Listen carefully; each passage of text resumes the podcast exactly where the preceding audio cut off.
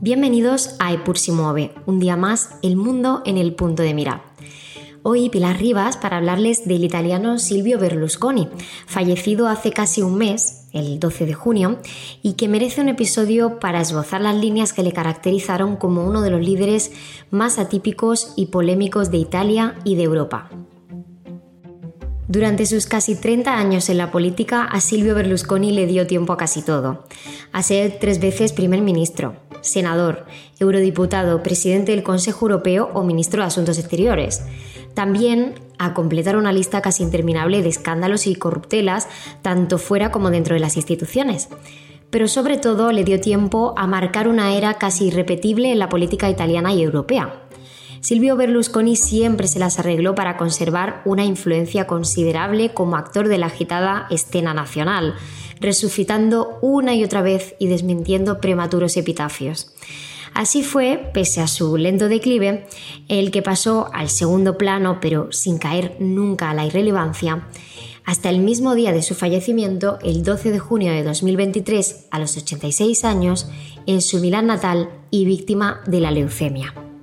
Su casi década al timón del Ejecutivo italiano, articulada en tres legislaturas y cuatro gobiernos entre 1994 y 2011, fue una anomalía democrática permanente, traducida en la conjunción en la misma persona de la mayor fortuna privada de Italia, propietario de un imperio corporativo nacional, y del cargo de primer ministro.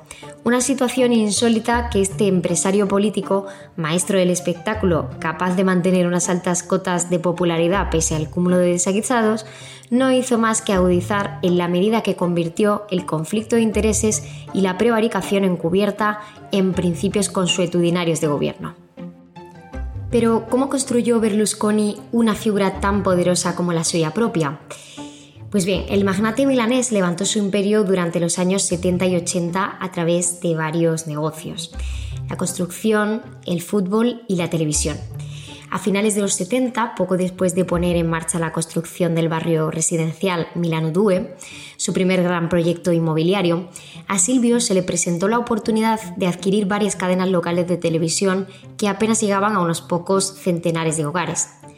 Berlusconi amplió rápidamente el negocio y en 1978 fundó Fininvest, el grupo mediático precursor de Mediaset y que en 1980 pondría en marcha las emisiones de su principal activo, Canale 5. Gracias a su amistad con el socialista Bettino Cracci, posteriormente implicado en la trama de Manos Limpias, que más adelante aclararé y explicaré en detalle, entre 1984 y 85, Berlusconi asestó su golpe definitivo al sector.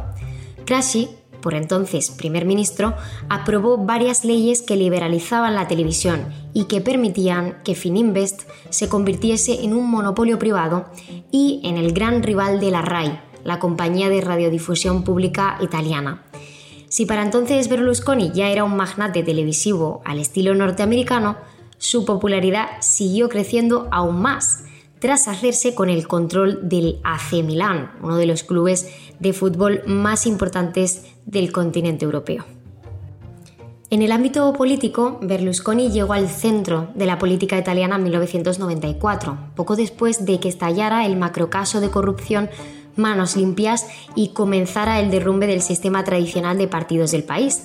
Se conoce como manos limpias, en italiano mani pulite, a un proceso judicial italiano llevado a cabo en 1992 por un equipo de magistrados que descubrió una extensa red de corrupción política que implicaba a los principales grupos políticos del momento, cuya figura destacada fue Bettino Crace, como indicábamos previamente, así como a diversos grupos empresariales e industriales y numerosas autoridades desde alcaldes hasta miembros del Parlamento.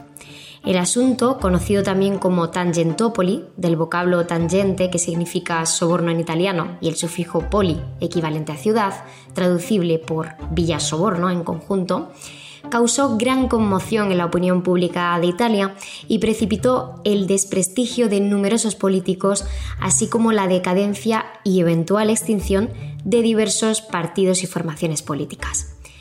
Debido a este proceso, el 30 de abril de 1993 hubo una manifestación espontánea de gente que arrojaba monedas y billetes en la vía pública de ciudades como Roma, Milán o Florencia.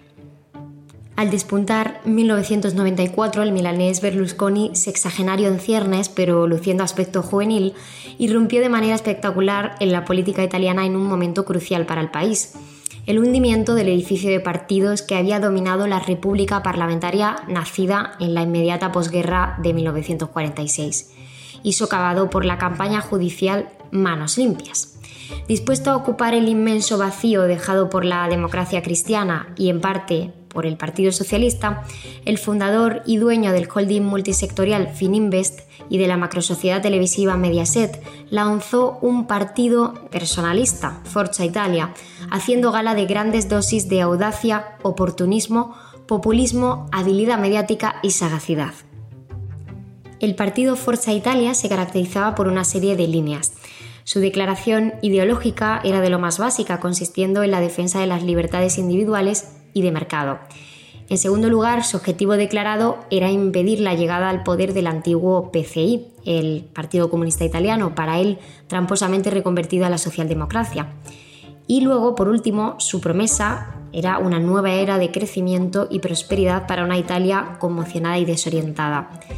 Y así, en apenas unos meses de campaña, Silvio Berlusconi logró ganar las elecciones de forma ajustada y se convirtió en primer ministro del país gracias al apoyo del partido de derechas Liga Norte y de los posfascistas de Alianza Nacional. Solo duró un año en el cargo, pero luego Berlusconi volvería al poder en otras dos ocasiones. Desde entonces monopolizaría la agenda política del país, afrontaría 17 procesos judiciales y recibiría varias condenas por soborno, fraude fiscal, abuso de poder y prostitución de menores. Luego fue absuelto, eso sí, de estas dos últimas. Fue la caída en desgracia de Bettino Cracci en el caso Manos Limpias lo que terminaría por empujar a Berlusconi a la política institucional. Su primer mandato, como hemos matizado antes, apenas duró un año. Sin embargo, el segundo, de 2001 a 2006, se convirtió en uno de los más largos de toda la República Italiana. Fue en esta etapa donde terminó de forjar y asentar los rasgos que lo convirtieron en uno de los personajes políticos más célebres y controvertidos, aunque finalmente terminaría perdiendo las elecciones contra el centro izquierda de Romano Prodi.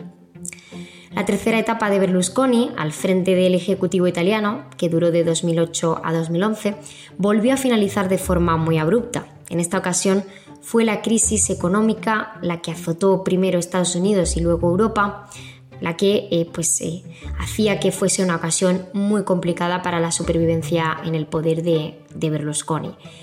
Sobre todo fueron las reformas exigidas desde Bruselas las que provocaron su dimisión en noviembre de 2011 como presidente del Consejo de Ministros. A su salida del poder y el posterior desmoronamiento del centro derecha en Italia, no tardaron en sumarse varias condenas que condujeron a su inhabilitación durante cinco años. Tras expirar la prohibición de ocupar cargos públicos y en plena decadencia física y política, Berlusconi todavía tendría tiempo para algunas cuestiones más. En 2019 consiguió un escaño en el Parlamento Europeo, donde apenas hizo acto de presencia. Y en 2022 el 8% del voto que recibió su formación serviría para posibilitar el gobierno de la actual primera ministra italiana Giorgia Meloni, que ya había sido ministra en ejecutivos eh, de Berlusconi previamente. Sin embargo, Meloni no apoyó a Berlusconi en su último sueño, el de llegar a ser nombrado presidente de la República Italiana. Otro aspecto que será fundamental de analizar pues, eh, de los mandatos diferentes que desempeñó Silvio Berlusconi son las medidas políticas y económicas eh, principales o generales que se emprendieron en esa época. De forma muy trivial y resumida las podemos listar de la siguiente manera. En primer lugar, hablamos de reformas fiscales. Berlusconi promovió recortes en impuestos para estimular la economía y fomentar la inversión. Esencialmente, pues se redujeron los impuestos de la renta personal y corporativa. Esto benefició a las empresas y también a los contribuyentes de ingresos medios altos.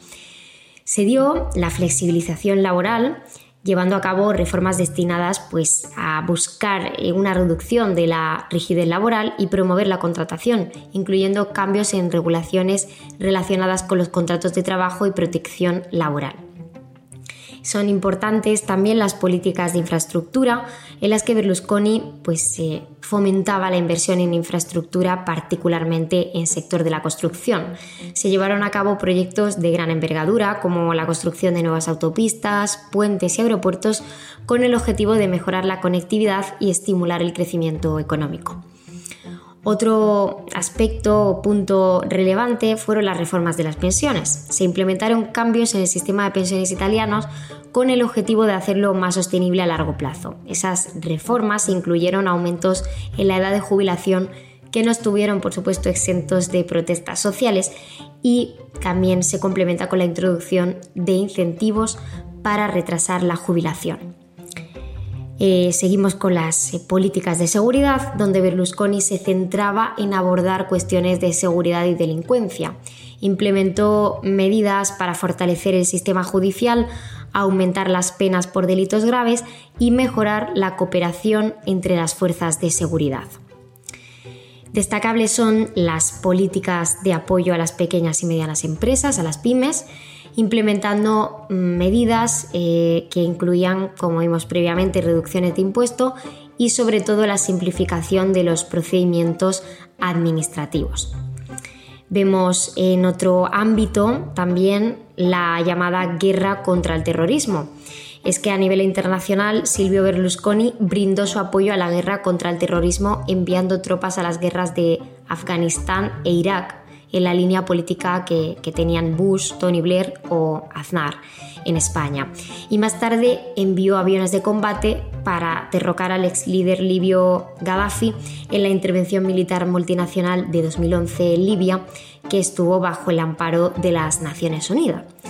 Para terminar, mencionaremos la federalización administrativa como el proyecto más profundo de su programa político, una reforma constitucional, la más intensa desde la caída de la monarquía, que reforzaba el poder del primer ministro y acercaba las estructuras administrativas del Estado al federalismo, otorgando gran autonomía a las regiones italianas.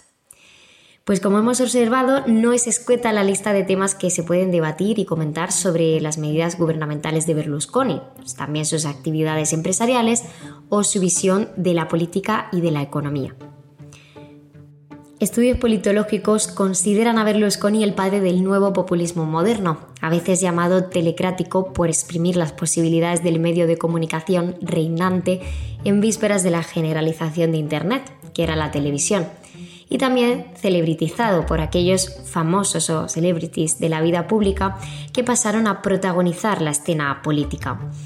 Además, se posiciona Berlusconi como el iniciador de una estirpe que es la de los ricos hombres de negocios que se introdujeron en política, siendo aquellos políticos seductores y estadistas avispados que luego tuvo numerosos continuadores dentro y fuera de Europa. Por ejemplo, el famosísimo estadounidense Donald Trump, el checo Andrzej Babis o el tailandés Thaksin Shinawatra, entre otros. Un liberalismo económico receloso del Estado, pero a la vez dispuesto a colocar sus instituciones al servicio de los intereses particulares, la deslegitimación demagógica de los adversarios, la conexión directa con los electores a golpe de carisma, simpatía personal y apelaciones emocionales, la innata disposición a generar polémicas y escándalos extravagantes, la retórica simplista pero eficaz y un dinamismo arrollador son algunos de los rasgos asociados a este personaje, Berlusconi, gran polarizador admirado y rechazado al que paisanos de todo color reconocen hoy como el fundador, o por lo menos el máximo representante de la oficiosa Segunda República Italiana aquella que comenzó tras la depuración política y caída de los partidos tradicionales que destapó la trama Manos Limpias. No obstante, aquello de la depuración política no fue para nada una realidad de los ejecutivos de Berlusconi, sino que más bien parece irónico. Aunque sea como fuere, es imborrable la huella que ha dejado en la sociedad y política italianas del siglo XXI la presencia de Silvio Berlusconi. Y bien, esto es todo por hoy. Nos vemos como siempre la semana que viene con muchos más temas interesantes para tratar aquí siempre en Epur si Bien.